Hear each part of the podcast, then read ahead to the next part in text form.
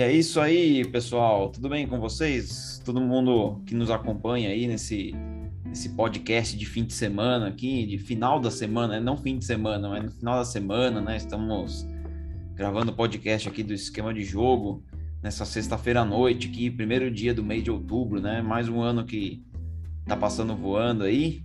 E a gente não podia deixar de marcar o nosso conteúdo aqui, né? Não tivemos entrevistas essa semana, mas a gente resolveu voltar ativo aqui ao nosso programa tradicional, sem nenhum entrevistado, só para a gente bater um papo aí sobre o que de melhor aconteceu aí nessa, nessa semana no futebol, né? Estamos com o futebol Campeonato Brasileiro parado nesse momento, né?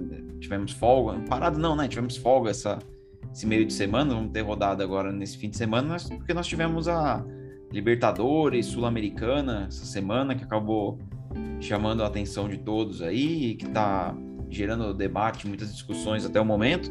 Mas antes de mais nada, deixa eu só dar alguns recadinhos aqui, né? Eu sou o André de Pold, vou estar tá conduzindo os trabalhos aqui. Obrigado, agradeço novamente todo mundo que está acompanhando. A gente é, informa novamente que os nossos conteúdos, né? Vocês acompanham lá no esquemadejogo.com.br. Os podcasts vocês acompanham aí nas plataformas de áudio lá no Spotify, entre outras.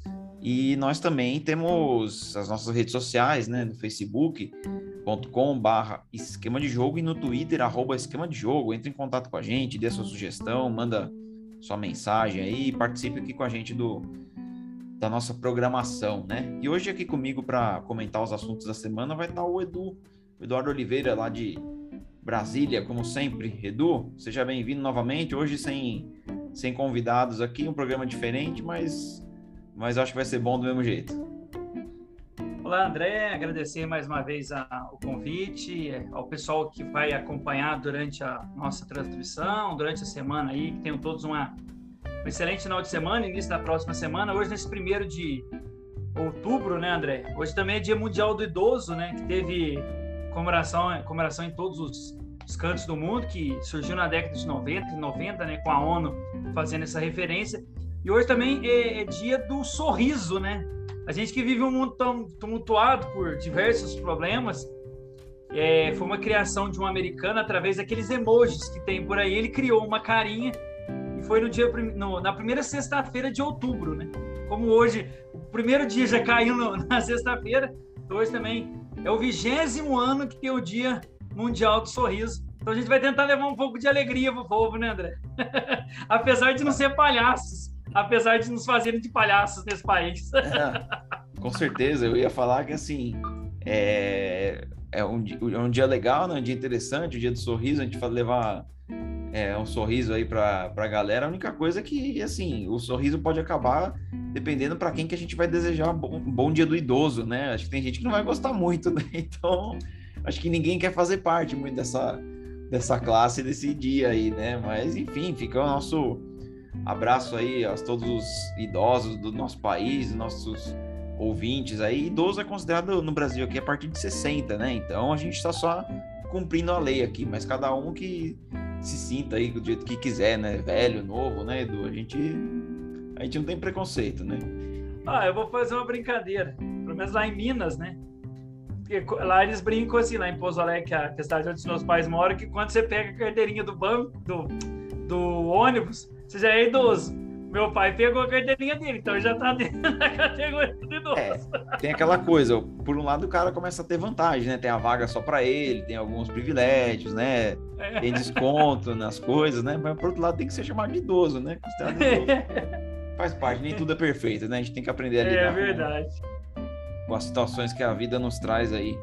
Bom, vamos lá, vamos direto pro assunto aqui. Vamos falar de Libertadores, né? A gente tem, tanto na Libertadores quanto na Sul-Americana, nós vamos ter uma final brasileira aí, né? Duas finais brasileiras, que tem sido cada vez mais comum, né? Na Sul-Americana acho que nunca tinha acontecido, mas na Libertadores isso já está se, se, tornando rotina já, né? O ano passado a gente já teve Santos e Palmeiras, a gente já teve São Paulo, Atlético Paranaense, São Paulo e Internacional, né? E chegou uma, tinha uma época que a Comebol barrou esse negócio, né? De ter ela fazia tudo possível para os times do mesmo país não chegarem na final, né? Mas de uns tempos para cá isso mudou, né? Nós já tivemos Boca e River também. E, enfim, falando da Libertadores agora, nós vamos ter Flamengo e Palmeiras. Só em novembro, né, Edu? A gente fica meio que com abstinência, né? É uma das críticas que eu faço a esse calendário esticado da Libertadores aí, que ela rola o ano todo aí, que, meu, é uma coisa assim, tá todo mundo esperando já a final, ansioso e até o fim de novembro praticamente muita coisa pode mudar, né? Mas assim, é, vamos falar um pouco da, dos confrontos, né? O, começando pelo que foi decidido antes, foi Palmeiras e Atlético Mineiro. É, Palmeiras chegando. Muitos consideravam o Atlético favorito, né? Pelo fato de jogar em casa tudo mais. Mas o Palmeiras, né, por conta do, do gol fora de casa, arrancou um empate lá no Mineirão e saiu com a vitória. É, antes da gente entrar no assunto polêmico, Edu, porque parece que o Atlético aí vai tentar anular a partida, né? Porque até uma coisa que a gente vai discutir aqui a regra exatamente, porque na hora do gol do Dudu, o Daverson, né, tava no que tava no banco de reservas, invadiu o campo ali, enfim, e, e a regra tem umas pegadinhas ali, a gente vai falar disso. Mas eu não sei para você, Edu, para mim ficou a sensação de que era impossível o segundo jogo ser pior do que foi o primeiro, né? O primeiro jogo no Allianz Parque foi um jogo muito complicado, muito truncado, poucas chances de gol e pelo menos o nível para o segundo jogo subiu, né? O jogo foi melhor e dava toda a pinta de que o Atlético depois fez aquele primeiro gol. O Vargas perdeu um gol na cara depois, dava a pinta de que o Atlético ia classificar, mas o Palmeiras conseguiu um empate ali e depois foi difícil do Atlético entrar na área do Palmeiras. O que, que você viu desse, desse confronto aí antes da gente entrar na, na polêmica da anulação ou não da partida? Ah, o jogo em si, o confronto de uma maneira geral, ele foi abaixo do esperado, né? O Palmeiras ele tem um, um estilo de jogo que muitos não gostam, mas está indo, né? Está caminhando. Eu acho que o principal jogo do Palmeiras é, nessa fase da, de mata-mata na Libertadores foi contra o São Paulo. Eu, até depois daquela partida eu falei assim, eu tá com cara que o Palmeiras vai tentar beliscar mais um título, né? Que seria o tricampeonato do, do, do Palmeiras, mesmo o Flamengo sendo um grande adversário para a final do daqui a dois meses praticamente, um mês e pouco. Mas assim, eu vi, eu vi o jogo de uma maneira assim, o Atlético ele teve é, a oportunidade de vencer em São Paulo com o pênalti do Hulk. O Atlético também não jogou assim tão bem. É, na partida do Mineirão, o Palmeiras é, o 0 a 0 até antes do primeiro gol no, no segundo tempo, o Palmeiras tentou fazer algum jogo dentro de um setor defensivo, mas tentou atacar o Atlético, algo que ele não fez em São Paulo, jogando seus domínios. Eu até achei estranho. Eu pensei assim: ó, o Palmeiras, o time pode ser inferior, mas o Palmeiras vai tentar brigar. Eu, do, dos três times brasileiros, a gente vai falar do Flamengo. Eu vejo assim, André: o conjunto do Atlético Mineiro ele está acima, mas tem algum, alguns pontos que ele ainda continua errando. Eu vi que o Atlético não contratou um bom zagueiro. E eu falava isso com você no ano passado, em jogos até que o São Paulo fez 3 a 0 no próprio Morumbi. Eu falei: olha, o problema do Atlético é defensivo. Do meio para frente ele consegue ter um jogo. Mas na, na partida da última terça-feira, o, o, Atlético ele teve a oportunidade, mas o Palmeiras também teve. Antes do gol, o Rony perdeu duas oportunidades que poderia ter aberto o placar. Numa falha, do, numa falha já do Nathan Silva, né? Que já estava dando indícios de que ia entregar a paçoca, né? Sim, e se a gente for analisar o, o, a, o, os times do Brasil, não sei se você concorda comigo, mas todo mundo fala que a gente faz o jogo reativo. Mas a, a grande maioria dos times tem muitos defeitos na defesa, mesmo com o jogo reativo. E, e o, após o gol do Atlético, como você bem falou, o Vargas teve chance de fazer o segundo, não fez o Palmeiras naquela tranquilidade, porque o Abel fez o jogo dele, tanto que ele tomou o gol, falou: eu tô no jogo que eu preciso de um gol. E aí fez o gol, e depois disso, o, o André, porque o, o goleiro do, do, Palmeiras, o Everton, antes do gol, ele faz duas grandes defesas também. Mas após o empate, o Atlético não conseguiu chutar uma bola que o goleiro defendesse. Assim que você fala assim, nossa, mas que perigo. Não foi. A sensação que a gente tinha é que se jogasse até o dia seguinte, o Palmeiras não ia tomar mais gol, né? Não ia não. nada ali, né?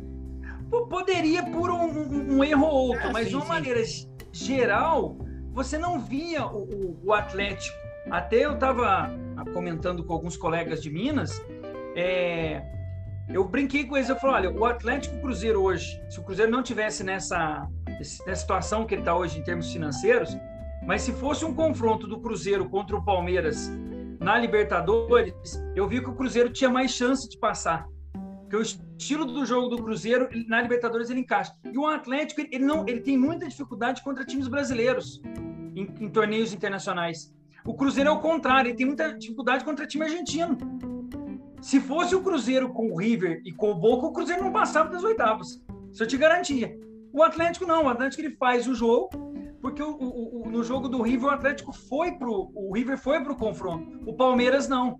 E quando não vai pro confronto, o Atlético ele tem muita dificuldade de infiltrar. Ele só fica jogando bola na área e é o estilo do Cuca, né? E, e, e, um fato interessante também, eu estou me alongando muito, mas também me chamou a atenção. Fica tranquilo, hoje é só nós dois aqui, hoje pode alongar. o Cuca teve o confronto com o Abel na final. E o Abel levou vantagem mais uma vez. Isso. É, e, e, a final da Libertadores, Flamengo e Flamengo, Palmeiras e Santos, foi uma final fraquíssima, né? Acho que todo mundo foi, foi. Foi abaixo do esperado. Mas assim, eu não me surpreendia com a classificação do Palmeiras. Não, não, não. Eu também, assim, eu não fiquei surpreso. Eu também achava que passaria o Atlético, assim. Acho que o Atlético tinha tem mais, acho que jogadores individuais, assim, que fazem a diferença. Teve uma questão que tudo bem, o Diego Costa ainda não engrenou de vez por conta da condição física, né? Eu acho que Sim. com o Diego Costa, eu acho que a situação podia ser diferente, porque o Atlético ficou sem nenhuma referência na área. Tanto é que a gente até brincou lá depois, o pessoal do esquema de jogo, o pessoal falou assim, ó, você ter você gastar não sei quantos milhões para montar o time e terminar o jogo com o Hever centroavante, é porque você não tem peça ali, né? Então, sim. Eu acho que faltou isso pro Atlético também, né? Mas o, o, o time do Atlético, a gente for analisar, ele foi mal montado. Ele pode ganhar o Campeonato Brasileiro.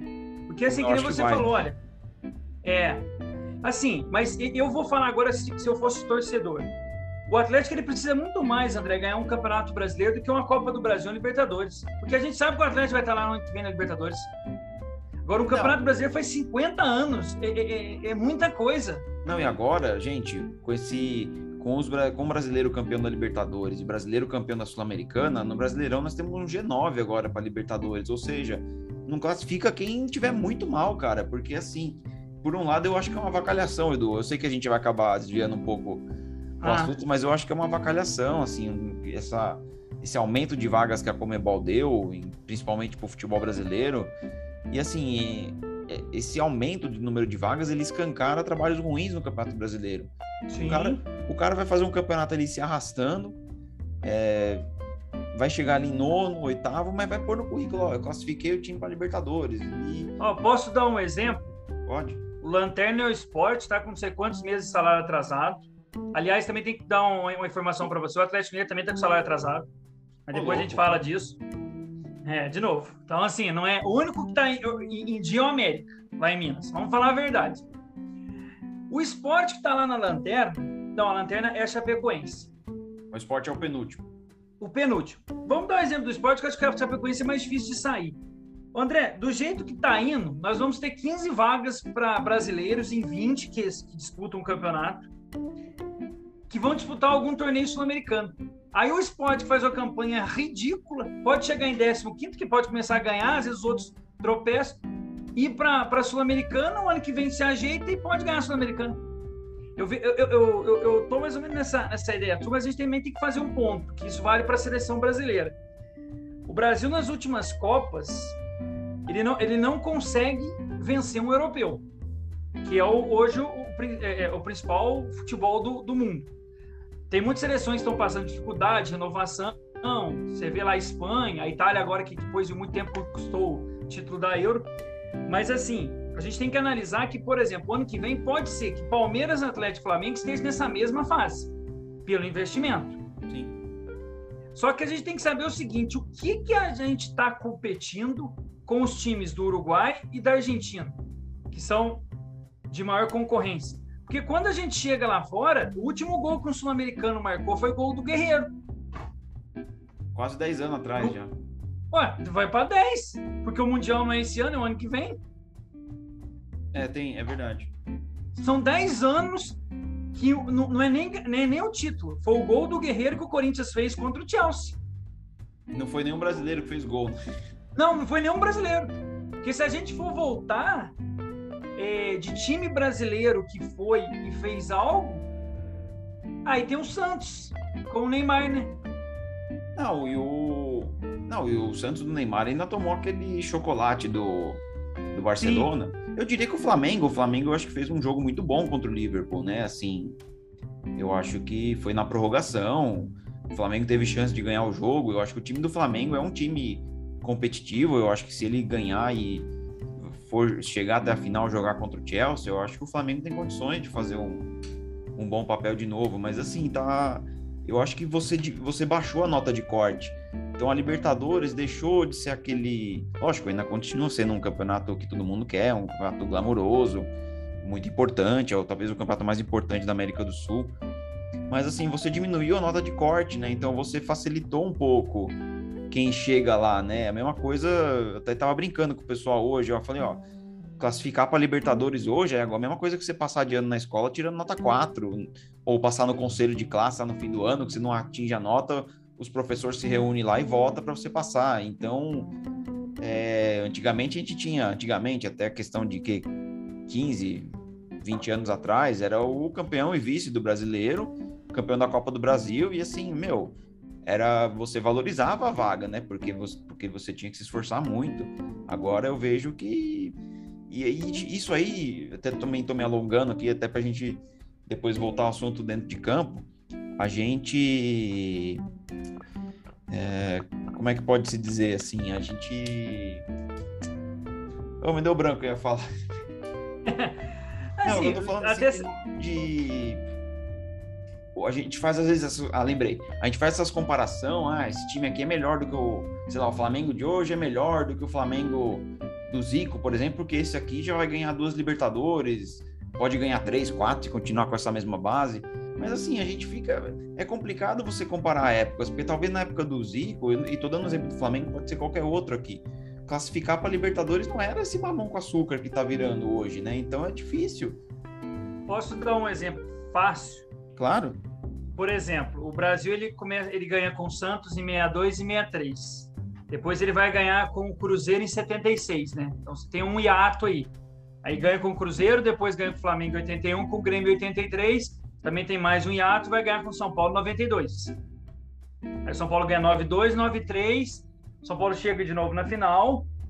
Aí em 94, em 95 ganha o Grêmio, 96 é o River, 97 Cruzeiro, 98 Vasco, 99 Palmeiras. O que, que eu quero dizer? é, todo mundo falava assim, pô, tem time que, que, tem jeito de Libertadores. Sempre citou muito São Paulo, sempre citou muito Grêmio, sempre citou muito Cruzeiro, na, assim, que, na, na, década de 90. Hoje, por exemplo, o Cruzeiro que já ganhou duas, mas vamos dar um exemplo lá, Botafogo e Vasco. Se eles se organizarem, André, ele pode em três competições, se alguém injetar dinheiro, tem que ser três vezes campeão. É, não precisa mais ter aquela coisa, aquela. Não é mais. E, e aí você vai, você vai ter que mudar a, a, sua ideia. Não, aí o Botafogo, por exemplo, o Palmeiras e o Flamengo eles vão ser tri. Ou seja, eles vão igualar com o São Paulo. Santos. E quando o São Paulo foi tri, você vê a demora que teve. O São Paulo ganhou em, em, em 2005. Você vê, ele, ele ganha em 93, ele vai ganhar em 2005. Quanto tempo ele ficou? Porque, que nem você falou, antigamente tinha dois times. Era, é, é, eu acho que nesse, né, nesse ponto é que nem vai virar a Copa do Mundo. Você vai ver, vai pôr questão de time lá, você vai ver que vai ter seleção que ninguém dá nada, chegou lá, ganhou, pronto. Aí você vai ver. Porque você vai inchar a competição. E a gente estava até comentando também na, nessa semana, lá no, no, no, grupo do esquema de jogo, a própria Champions League, tudo bem, assim, eu acho que é o mais justo, né? Porque muita gente fala, ah, tá, tem muito time fraco nessa Champions League. Mas tudo bem, mas aí você pega o nome da competição, chama Liga dos Campeões. Então, você tem que ter os campeões do continente. Você considera ele um time bom, ou seja, um time rico ou pobre, se o time foi campeão, ele merece estar lá. Só que a Liga dos Campeões eh, virou também assim. O Sevilha, que é o quarto colocado no Campeonato Espanhol, quinto colocado no Campeonato Espanhol, tá jogando Liga dos Campeões. Tudo bem, o campeonato fica maior, tudo mais, e, e acho que nem é uma comparação tão justa a Liga, a Champions League com a, com a Libertadores. Mas assim, também ou muda o nome do campeonato, porque também já perdeu o seu sentido, né? De Liga dos Campeões, né? Também deu essa inchada, a Copa do Mundo também inchou. Então, eu não gosto. Eu... Ah, posso dar só um exemplo? Eu tô olhando a tabela aqui, eu sei que a gente já, já passou um pouco do tempo. A gente vai ter a nota ali para ir para a Sul-Americana até o 15. Nossa. Certo? Então, ou seja, até o nono vai para a Libertadores e do décimo ao décimo quinto vai para a Sul-Americana. Você sabe quem é hoje o, o, o que está na zona de rebaixamento? É o Bahia. Ele tem, ele tem, ele tá em 17 e está com 23. Você sabe quantos pontos é o 15? 24. Ou seja, até quem está rebaixado para a Sul-Americana. Em uma, em uma rodada, o cara pode sair da zona do rebaixamento e ir para a zona da Sul-Americana. Ah, então, aí eu vou falar mais do seu caso aí do São Paulo. São Paulo hoje tem 13 terceiro com 27. São Paulo está a três pontos da, da Libertadores do ano que vem. Não, e assim, e, e, assim, eu fazendo minha culpa, o, assunto, o São Paulo nem é assunto hoje.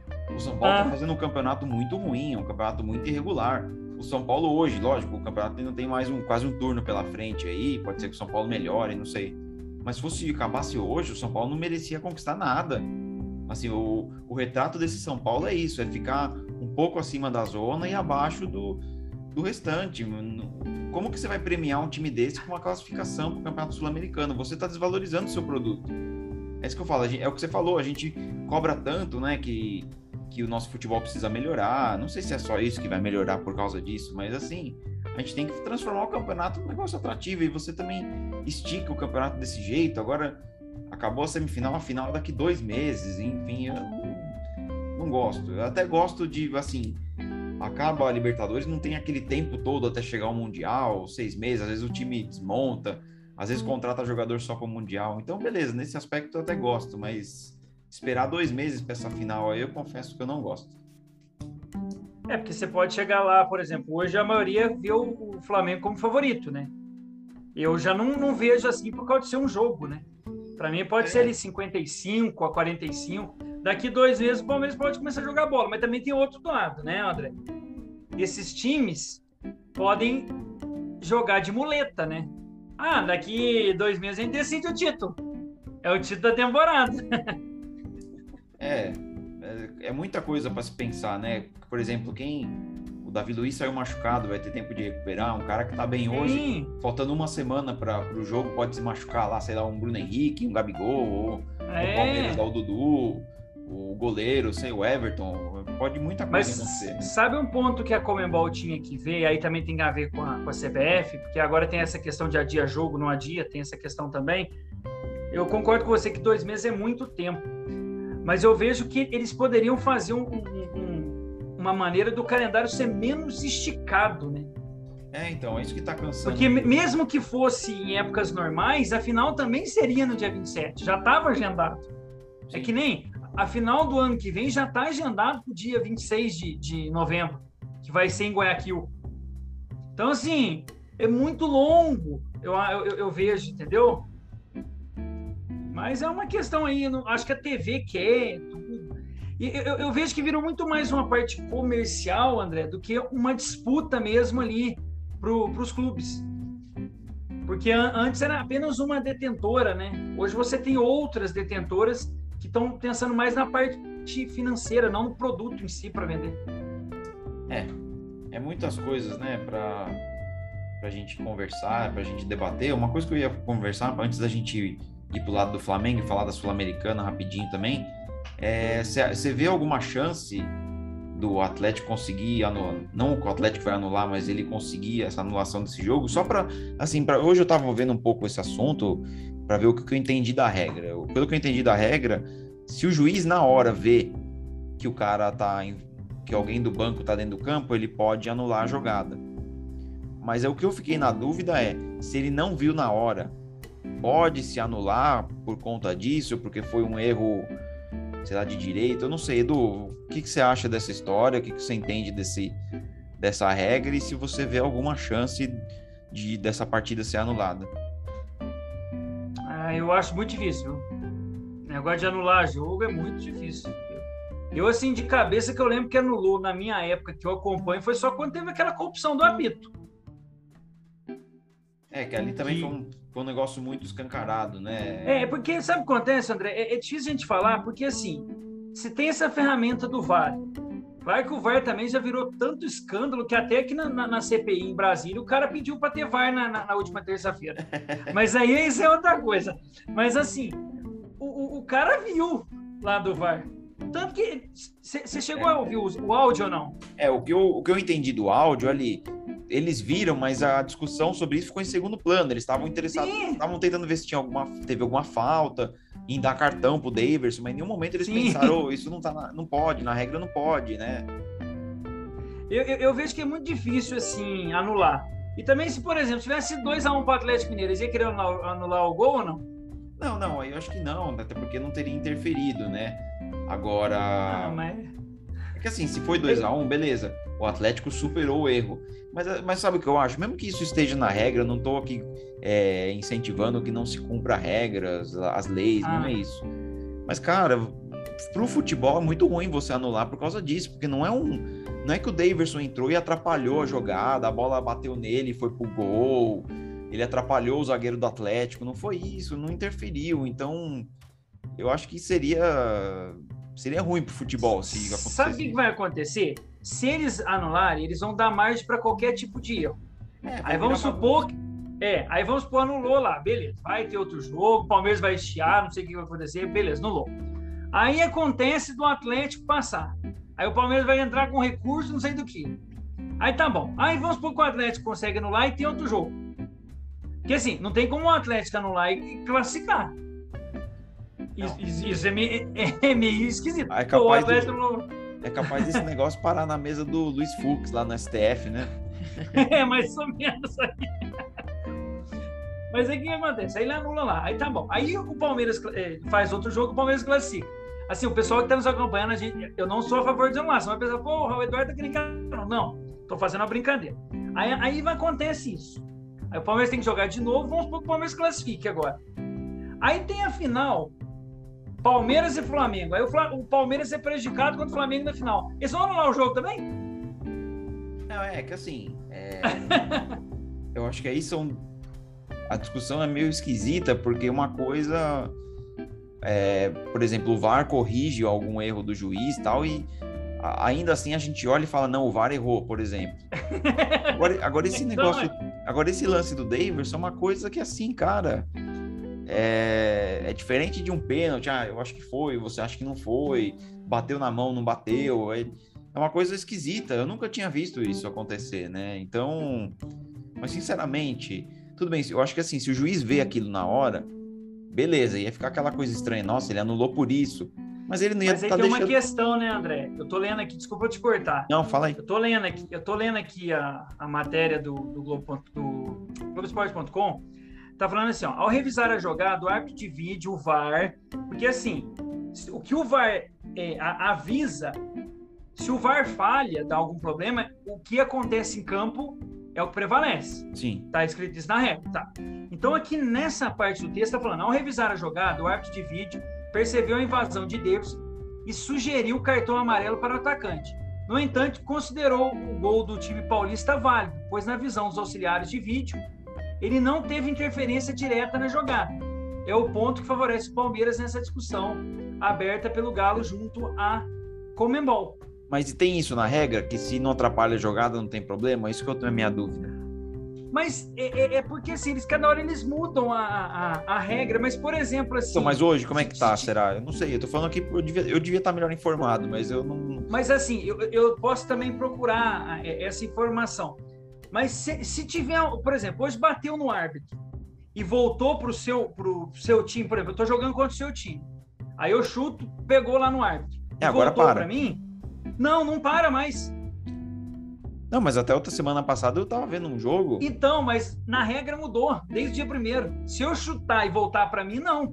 Agora, se eu chutar e for para você, para o jogo. Ah, tá. tá lance, tem... É verdade. O lance que eu vi, a bola foi pro adversário. Entendi. Agora é. Entendi. Tá. Então, por exemplo, aí eu tô atacando o seu time. Eu chutei no ar.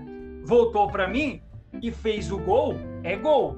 Eu chutei no ar. Foi pro seu time. É bola minha. ali ele não interfere. Eu penso que é isso que está na regra hoje. É, e até lembrando, acho que tem aquele famoso gol, que acho que o juiz era o José Roberto Wright, lá, lá atrás, que a bola, acho que era um Santos e Palmeiras, que a bola bate ninguém. Então hoje é valeria. Não, porque não aí valeria. ele interferiu, aí ele interfere no gol. Só se ele voltar para mim. É. Ah, porque tá. antigamente ele era neutro. Aí, a partir de agora, por exemplo, tem a questão da mão. Se, se o jogador leva na mão e a jogada eu levei vantagem na mão, é falta. Se bateu na minha mão e eu não levei vantagem, não é falta. Puta, é, Foi essas mudanças. Então, assim, o que, eu, o que eu penso assim, por exemplo, se o Davidson chega, a bola bate no Davidson e o árbitro dá prosseguimento à jogada, eu acho que ele, ele interfere. Ali não interfere, foi comemorar o gol. Só que, na minha visão, ele poderia dar um cartão vermelho. Entendeu? Assim, na minha avaliação. Entendi. Porque ele está infringindo uma regra. Olha, você não pode entrar em campo, você está fora de campo. Entendeu? Assim, tô falando eu como árbitro. Eu falei uhum. assim, não, ele não interferiu, mas eu vou dar cartão vermelho. É que nem, por exemplo, eu não daria cartão amarelo para quem tira a camisa. Eu já daria vermelho. Porque todo mundo sabe que não pode tirar a camisa. É, não, isso é uma coisa já que. Você tá entendendo? Eu sei que a gente a gente está fazendo uma, uma salada mista aqui, mas para mim, eu, o, o Davis ele entrou em campo. Tanto que, por exemplo, você quer ver um fato? No jogo da Ponte Preta com o CSA na quarta-feira, como é que chama o tag da, da, da Ponte? É Gilson Kleina ou não? Gilson errado? Ele, ele, ele, olha pra você ver, ele entrou em campo para dar a bola pro seu time e foi expulso, hein? Eu vi Foi certo, ele não pode entrar em campo. Ele tem a regra, eu acho que ele tinha que expulsar o Davidson. Agora, o Davidson não interfere na jogada. Nenhum jogador do Atlético parou, o André. Não, ninguém viu, né? Ninguém viu. Então, assim, o que eu tô falando para você, se eles conseguem cancelar o jogo, eles vão dar abertura para todo mundo. É, eu concordo. Entendeu? O, o, Brasiliense não tem a ver, tentou cancelar o jogo contra a Ferroviária. Deu nada, arquivaram o processo e vida que segue. É, acho que é isso que vai acontecer e não faz o menor sentido também, né? Não.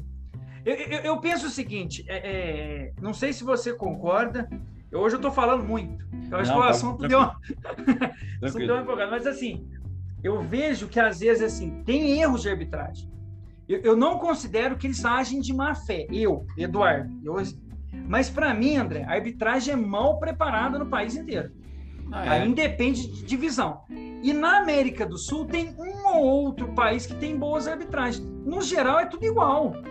É, então, assim. É, é os caras que têm outra profissão, os caras não vivem sim. só do futebol. E é uma, é uma profissão em si difícil, né? né? Sim, claro. Junta tudo. Né? Muito, né? muito. E, e, a, e a sensação que a gente tem é que a arbitragem também é ruim, mas os jogadores também não colaboram. Não, não, não. E, e o, os dirigentes muito menos, parecem crianças. Você e... assiste um jogo a gente até vai dar uma mudada na pauta aqui, a gente nem vai se aprofundar muito no jogo do Flamengo, a gente vai pular direto para a Sul-Americana e falar um pouco de futsal aqui. Mas o que me chama a atenção, cara, até isso ficou muito escancarado na, na Eurocopa. E se você assiste campeonatos europeus aí, principalmente a Premier League, esses principais campeonatos, os jogadores ajudam o árbitro no jogo. Lógico, tem reclamação, tem normal, mas aqui a gente percebe que no futebol brasileiro é uma coisa que extrapola, que irrita muitas vezes o próprio torcedor do próprio time. De assim, qualquer lance vira polêmico. Um, um lateral que todo mundo viu que a bola é, é, do adversário, o cara quer dar um jeito ali de fazer uma pressão no árbitro. Qualquer coisinha já forma aquele bolo em cima do juiz. O time que sofreu a falta quer que o árbitro expulsa e o, e o outro time não quer que expulsa. É uma coisa. A postura do jogador brasileiro em relação ao árbitro, eu acho que tinha que mudar também. Aquele, aquela, aquela moita que eles formam lá quando o árbitro vai no, no vídeo lá também, é uma coisa muito amadora. Sim, eu acho que o jogador tinha que mudar essa mentalidade. Mas isso também é muito reflexo, né? Mas eu, eu, eu, eu vejo de uma maneira diferente. O problema é que a cultura do brasileiro é assim. Por exemplo, a gente no dia a dia, a gente às vezes vai enfrentar uma fila de supermercado, de um banco, alguma coisa, a gente reclama. Quando a maioria dos brasileiros vai, vai para fora, principalmente nos Estados Unidos, parque de diversão, vai para a Europa, todo mundo quieto, ninguém reclama. Então é isso, o jogador brasileiro. Eu não via muito o Daniel Alves reclamar lá fora. Agora chega no São Paulo, cara, quando ele tava jogando, né? Porque agora ele parece que deu um tempo. Então, todo jogo o Daniel reclamava, ué. Parece que aqui fala, não, aqui pra tudo.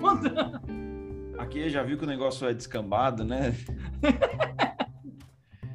ah, tá certo. Edu, vamos dar uma mudada aqui no, no, assunto. A gente nem vamos se aprofundar tanto na questão do Flamengo. Acho que não tem muito. Acho que tem o que comentar, mas a gente, como a gente tá meio apertado, a gente pode. Ah, semana... O que a gente pode falar é que passou o time que hoje joga o melhor futebol. Até o é. próprio técnico do, do Barcelona concordou.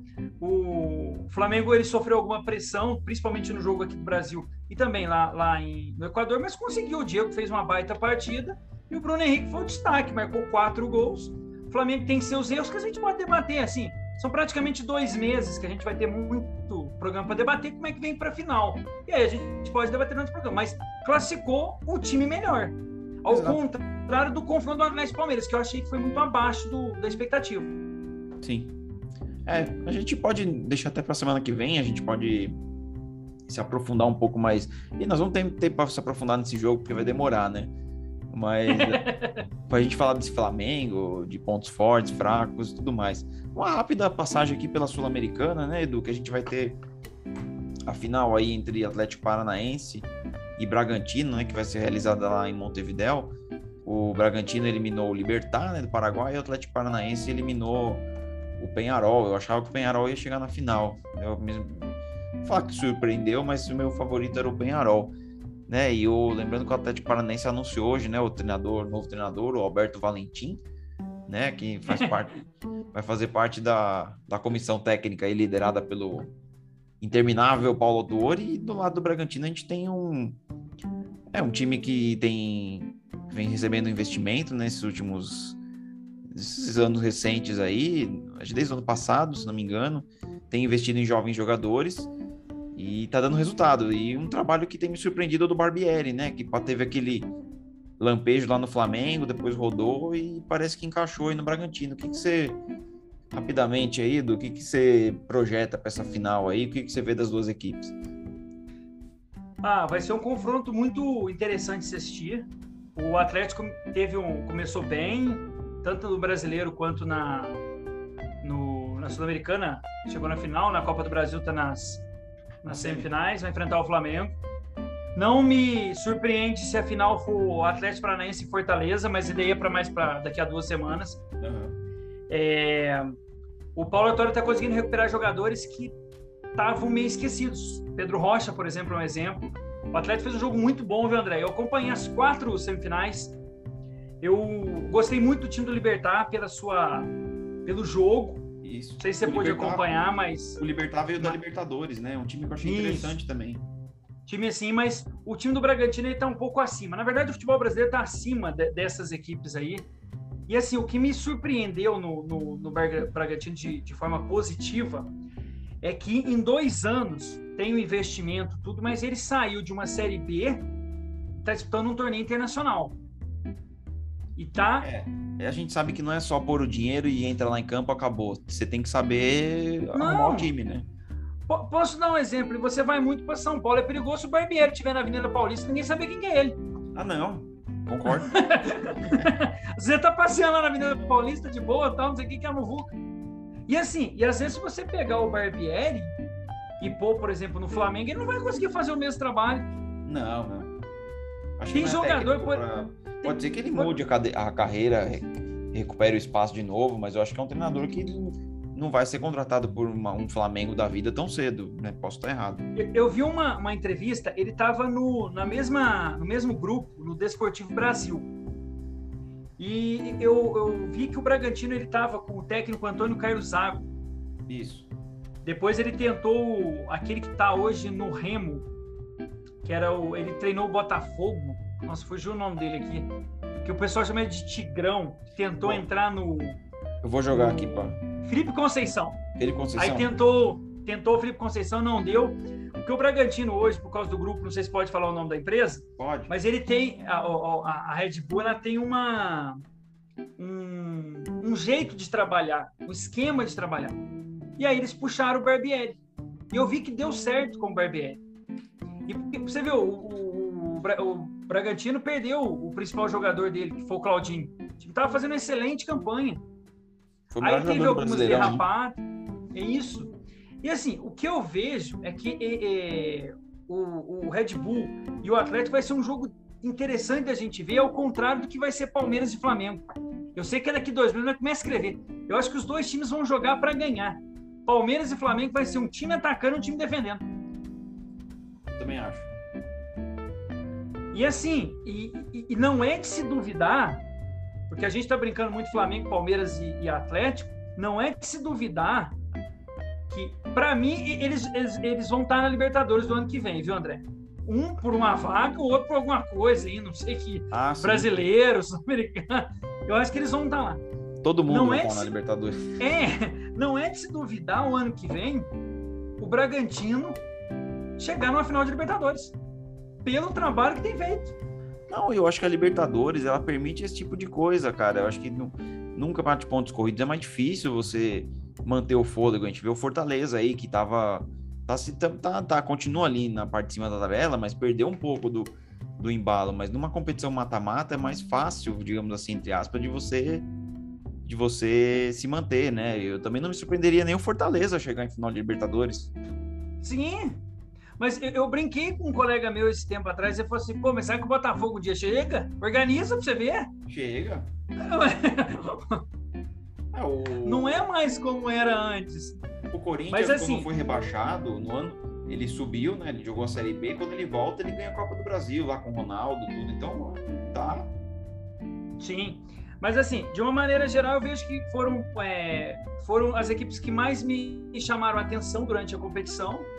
E vamos fazer um, um, grande jogo, lembrando que as duas partidas, tanto da, da Sul-Americana quanto da Libertadores, é em Montevidéu, né? Os dois jogos. Isso. Bom, é isso aí, Edu. A gente está caminhando para o fim do programa, mas a gente queria dar um espaço aqui. Você pediu gentilmente, a gente inseriu na pauta aqui que você falasse do Mundial de Futsal, né? Você que conhece tão bem a modalidade aí, fala um pouco para a gente como foi a participação do Brasil, enfim, como é que você viu esse Mundial aí? Mundial muito disputado. Ah, no próximo domingo vamos ter a final, né, contra a última campeã argentina contra Portugal, que vai tentar o, o título, né? A Argentina vai tentar o bicampeonato, Portugal vai tentar o primeiro título. O que a gente pode notar é porque tem uma uma diferença, né? O Brasil pela FIFA, que a FIFA agora que assumiu, ele tem cinco títulos. Mas o Brasil conquistou dois títulos quando não era reconhecido pela FIFA. É que nem tem a questão daqueles mundiais né? Que era time da América do Sul contra da Europa, que depois vira aquela bagunça. Essa discussão é longa. É, é essa discussão é longa. Então, assim, é, o, o, Brasil ele teve muito prejuízo, porque o futsal agora, nos últimos cinco, seis meses, que ele foi administrado pela CBF. Então, a partir do ano que vem, ele vai ter calendário, algo que ele não teve nessa preparação. O Brasil não conseguiu praticamente marcar amistosos. E, e um trabalho muito bom do Marquinhos time muito é, voluntarioso, não tem aquele craque como tinha o Falcão. É, então, assim, o Brasil ele faz um excelente trabalho, jogou melhor que a Argentina na última quarta-feira, mas é coisa do futebol. Como no futsal, é coisa do futsal, é coisa do esporte. A Argentina fez um, um, um jogo muito é, inteligente, jogou atrás, fechou os espaços, conseguiu abrir 2 a 0 e o seu goleiro fechou o, jogo, o, gol. O que a gente pode notar é que o Brasil, com esse trabalho, se continuar, tiver essa preparação, daqui, agora é mais curto o ciclo, como aconteceu na Olimpíada, que 2024 tem outra é, outra Copa do Mundo. Eu vejo que o Brasil, para a próxima Copa do Mundo, ele pode voltar ao lugar mais alto do pódio, André. E, essa foi uma experiência. O Brasil antigamente não passava das oitavas. Tá que nem o futebol, não passa das quartas, fica batendo, batendo, batendo, tem que fazer um trabalho.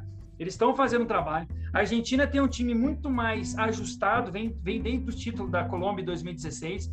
Portugal também está com um trabalho interessante. Você vê, por exemplo, a Espanha e o Brasil, que sempre disputavam títulos, a Espanha ficou para trás, o próprio Portugal eliminou. É, é, engraçado a gente citar, mas, por exemplo, seleções como o Irã evoluíram muito, principalmente do leste europeu, o Cazaquistão, que vai disputar o terceiro lugar contra o Brasil, a própria Lituânia, que está é, sediando a competição. Então, assim, é um esporte que está tentando pleitear para entrar nos Jogos Olímpicos, quem sabe em 2028, 2024 é mais difícil porque tem todo um processo.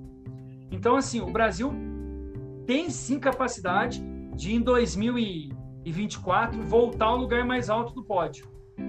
E é um trabalho muito interessante, tem bons valores e a gente tem que torcer aí. No próximo domingo tem a disputa do terceiro contra o Cazaquistão depois tem a, a final. Eu vejo que o Brasil pode conseguir sim um, um, grande resultado, André. Ficando em terceiro lugar não é um demérito pelo que o time passou.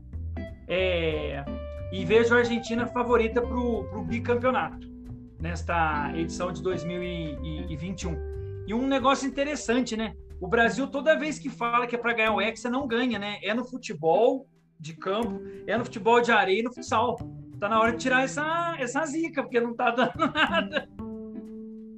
Ainda dá para dá para chamar o Falcão ainda para jogar ou não, Edu?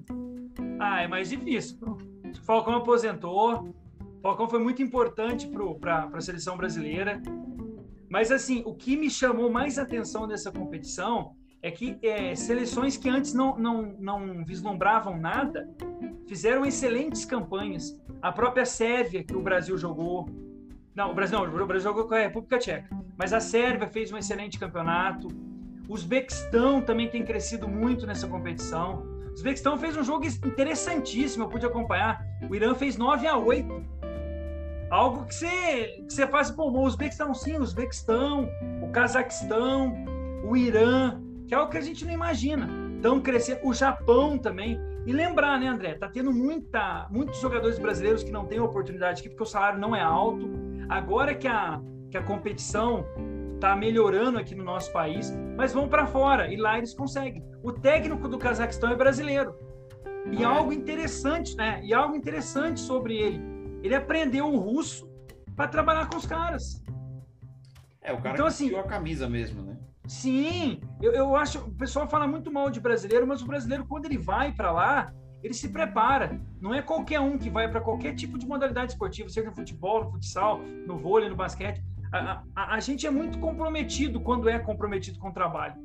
Mas falando um pouco da seleção brasileira, eu, eu vi que foi uma excelente campanha. Poderia ter ganho da Argentina. Só que é, é, aquele dia em que a bola não entrou. E aí a bola não entra é, é, é, é algo que a gente tem que planejar, mas eu vejo o Brasil muito forte para 2024. A CBF agora assumiu. Então agora a gente vai ter categorias de base no futsal feminino. Vamos ter é, sub-17, sub-15, sub-20, sub-23. Então, assim, o Brasil vai se preparar para chegar muito forte, tanto nas Olimpíadas, se tudo der certo, de, de ser a, mais uma modalidade, como na Copa do Mundo em 2024. É um trabalho muito interessante. Se eles não fizerem nenhuma besteira assim, de mandar embora, jogar todo o trabalho que foi feito fora, em 2024 o Brasil é sim candidato a é, tá lá no, no, topo mais alto. E, e, o que mais me chamou a atenção, que é bom para o esporte nacional, é que outras seleções agora são competitivas.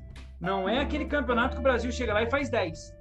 Hoje o Brasil tem, tem, é. tem grandes valores, mas tem uma certa dificuldade. Os adversários melhoraram, estão fazendo o sarrafo ficar lá em cima. É, e até quando você tem competitividade, você mesmo cresce, né? O que a gente estava falando da Libertadores aqui também, né? É a mesma coisa. Então você tem um.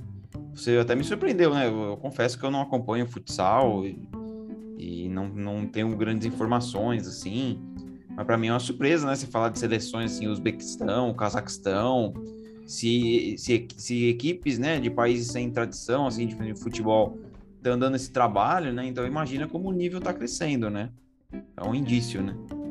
É, e está crescendo muito pelos brasileiros que vão para lá tentar a vida, porque também tem a questão hoje da moeda, né, André? Ah, sim, sim, é. A moeda brasileira está muito desvalorizada. Eu não estou entrando no campo político, financeiro, que é outra coisa. Mas assim, a moeda brasileira está um pouco desvalorizada com relação a esses países. Uhum. E e assim, mas é aquilo que eu te falei. O importante é que hoje a CBF vai tomar conta. Então, assim, até na, durante o campeonato, aquela Mandinha, que é uma das principais jogadoras do Brasil, ela é, disse que agora pode ser que consiga melhorar o, o esporte para o feminino que tem dificuldade. Por exemplo, o principal jogador do mundo é o Ferrão, que joga no Barcelona, que é lá de Chapecó. Tem é, o, é o melhor jogador do mundo hoje? hoje é o melhor jogador do mundo brasileiro e ninguém fala. A Amandinha é a melhor jogadora na, na, modalidade feminina. Então, assim, o Brasil tem grandes valores. tem grande oportunidade da gente fazer um, um, campeonato importante, mas a gente tem que fortalecer. Sabe o que falta, André? Eu sei, eu sei que já está no final já, mas Não, é coisa rápida. Eu acho que os times têm que voltar, a gente tem que ter um São Paulo forte, um Vasco forte, a gente tem que voltar a ter o basquete brasileiro forte. Tá na hora da gente fortalecer o nosso esporte. A gente chega lá, perde, porque faz parte. Não tem como todo mundo ganhar, ué. É. Não, não, não, não, é difícil, não tem duas medalhas de ouro, né? Não tem duas medalhas de ouro. Só quando divide, né? Como aconteceu na, na última Olimpíada. Mas assim, em termos de competitividade, a gente precisa. A gente precisa ter o Corinthians como é forte, precisa ter o Vasco voltar a ter, o Palmeiras. Atlético Mineiro voltar a ter, o Palmeiras. Então, assim, a gente precisa ter isso. Os principais jogadores saíram do futsal. E eu te falo vários: Ronaldinho Gaúcho, o Roger, que comenta pela Rede Globo, o Pedrinho, Robinho. o Felipe, que jogou no Vasco. Oi? Robinho. O Robinho, o Neymar. O... Você sabia que o Júnior, aquele que comenta que jogou no Flamengo, é de futsal? Que antigamente era futebol de salão? Aham. Uhum. Não, é. E assim, o futebol, muita gente. O Alex também, o Djalminha, não o sei Alex. se você o Alex falou que ele, o, o, futsal foi super importante na carreira dele, porque ele te dá uma, uma noção de espaço, de drible, você saber se virar num, quando tiver apertado dentro de campo, o drible curto, né? Eu acho que o futsal é uma grande escola mesmo.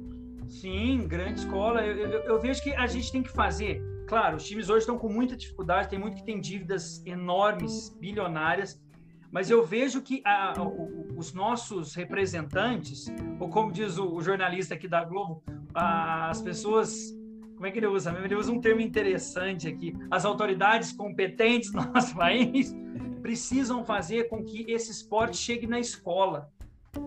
A gente está perdendo, André, para outros pra, países por causa disso. Porque lá eles investem na educação. A França ela fez uma revolução. A gente está saindo toda coisa, mas assim, a França ela fez uma revolução por causa da Olimpíada. Então, assim, é, a gente precisa, voltando ao futsal, fazer um trabalho decente. Pode ser que também em 2024 não ganhe. Pode ser que ganhe em 2028, mas tem que continuar um trabalho. Hoje é algo em que muita gente parou para ver o futsal, algo que não acontecia em 2016. Então, assim, e a, e a gente ganhou também muito título. A gente vem de um título de 2012. Não é que nem a, a seleção ganhou 2002 no campo. Sim, faz parte. E ao contrário da Copa do Mundo, ainda não tem sede ainda definido. O Brasil ganhou aqui em 2008, é, jogando no Brasil, afinal foi até contra a Espanha. Mas assim, vejo que tem grandes possibilidades do Brasil melhorar, mas não pode estragar um trabalho. Que agora eu dei, uma, dei, dei para encerrar. Não, eu acho interessante. Vamos ver se a gente consegue trazer alguém do futsal para bater um papo com a gente, falar um pouco sobre a modalidade. A gente até conversou fora do ar que a gente está tentando alguns nomes aí. Vamos ver se a gente consegue fazer um programa só de futsal aí, trazer algum entrevistado bacana aí. Então, antigamente, só para o pessoal em casa, antigamente os jogos, em 89, quando o Brasil venceu, era a Federação Internacional de Futebol de Salão, a FIFUSA. Tá. Depois que a FIFA ela resolveu, a, o Brasil conquistou as competições de 82 e 85. O Paraguai, que é um país pequenininho, levantou em 88. Aí, a partir daí, de 89, a FIFA começou a organizar os campeonatos. Aí o Brasil venceu 89, 92, 96, 2008 e 2012. Em 2000 e 2004 foi a Espanha campeã. O Brasil também chegou na final em 2000 contra a Espanha. Perdeu, acho que não, não lembro se foi 4 a 3 ou 5 a 4 foi um gol. Que era a, a equipe do Manuel Tobias. Essa uhum. de 2000 que perde para a Espanha. A Espanha ganha. Depois tem o título é, mais recente da Argentina, quando ela vence na final. Eu não estou lembrado contra quem que a Argentina fez a final. Deixa eu só pesquisar aqui. Mas assim, é, é um esporte muito interessante de se é debater. Né? Sim. Não, Edu, é, vamos. O espaço vai estar sempre aberto para a gente falar de oh, futebol. O, o, nome do. Para você ver, na Argentina, só na, na, na, em Buenos Aires, eu acho que são 16 equipes que tem lá de, forte do futsal e eles têm quase quatro divisões, André. Na Argentina, que é menor que o Brasil, se eu estou enganando, não sei quantos milhões de habitantes no basquete tem. É um, no basquete é assim, é assim também. Na Argentina tem muito clube. E assim, eu vejo a Argentina, eu esqueci de falar o nome do, do, do goleiro, é o Sarmiento. Mas a, a, grande maioria ainda joga no futebol argentino, né? Então, assim, eu vejo que o Brasil tem que se espelhar. A Argentina fez um trabalho também que começou antes dela ganhar o título e hoje ela pode se tornar aí bicampeã. A Argentina venceu a Rússia 5 a 4. É, e o Brasil perdeu é, em 2000 por 4 a 3 para a Espanha. Na verdade, Brasil e Espanha já disputaram quatro finais. O Brasil ganhou três e a Espanha ganhou um. Só que a Espanha também faz tempo que não ganha. A última vez foi em 2004. E aí o, próximo campeonato, como eu falei, em 2024, mas ainda não tem sede. E aí a gente vai, dentro do nosso programa, a gente vai trazendo as informações. Beleza, tá, tá combinado, combinadíssimo. Foi muito legal papo hoje sobre todos os assuntos e a gente vai voltar aqui na semana que vem. A gente não sabe se com entrevistado ou não, mas pelo menos a gente vai estar tá, vai tá aqui. Isso a gente pode já, já programar, né? A gente agradece novamente a todo mundo que nos acompanhou mais uma vez, que tem assistido nossos programas. Lembrando que vocês assistem a gente aí, ouvem a gente no esquema de jogo.com.br, lá no Spotify, acompanhem a gente na, no Facebook, no Twitter, entre em contato com a gente aí. Obrigado a todos que têm nos prestigiado. Edu, eu agradeço novamente você ter participado aqui com a gente e vamos falando aí. Eu que agradeço, André. Hoje acho que eu falei demais, né? Ah, hoje, hoje a gente levantou para você cortar. É, hoje. E assim, agradeço aí mais uma vez a oportunidade aí. Todos tenham uma excelente semana aí e até a próxima no nosso programa. Até mais, André. Até mais, Edu. Um abraço. Obrigado, gente. Tchau. Um abraço a todos.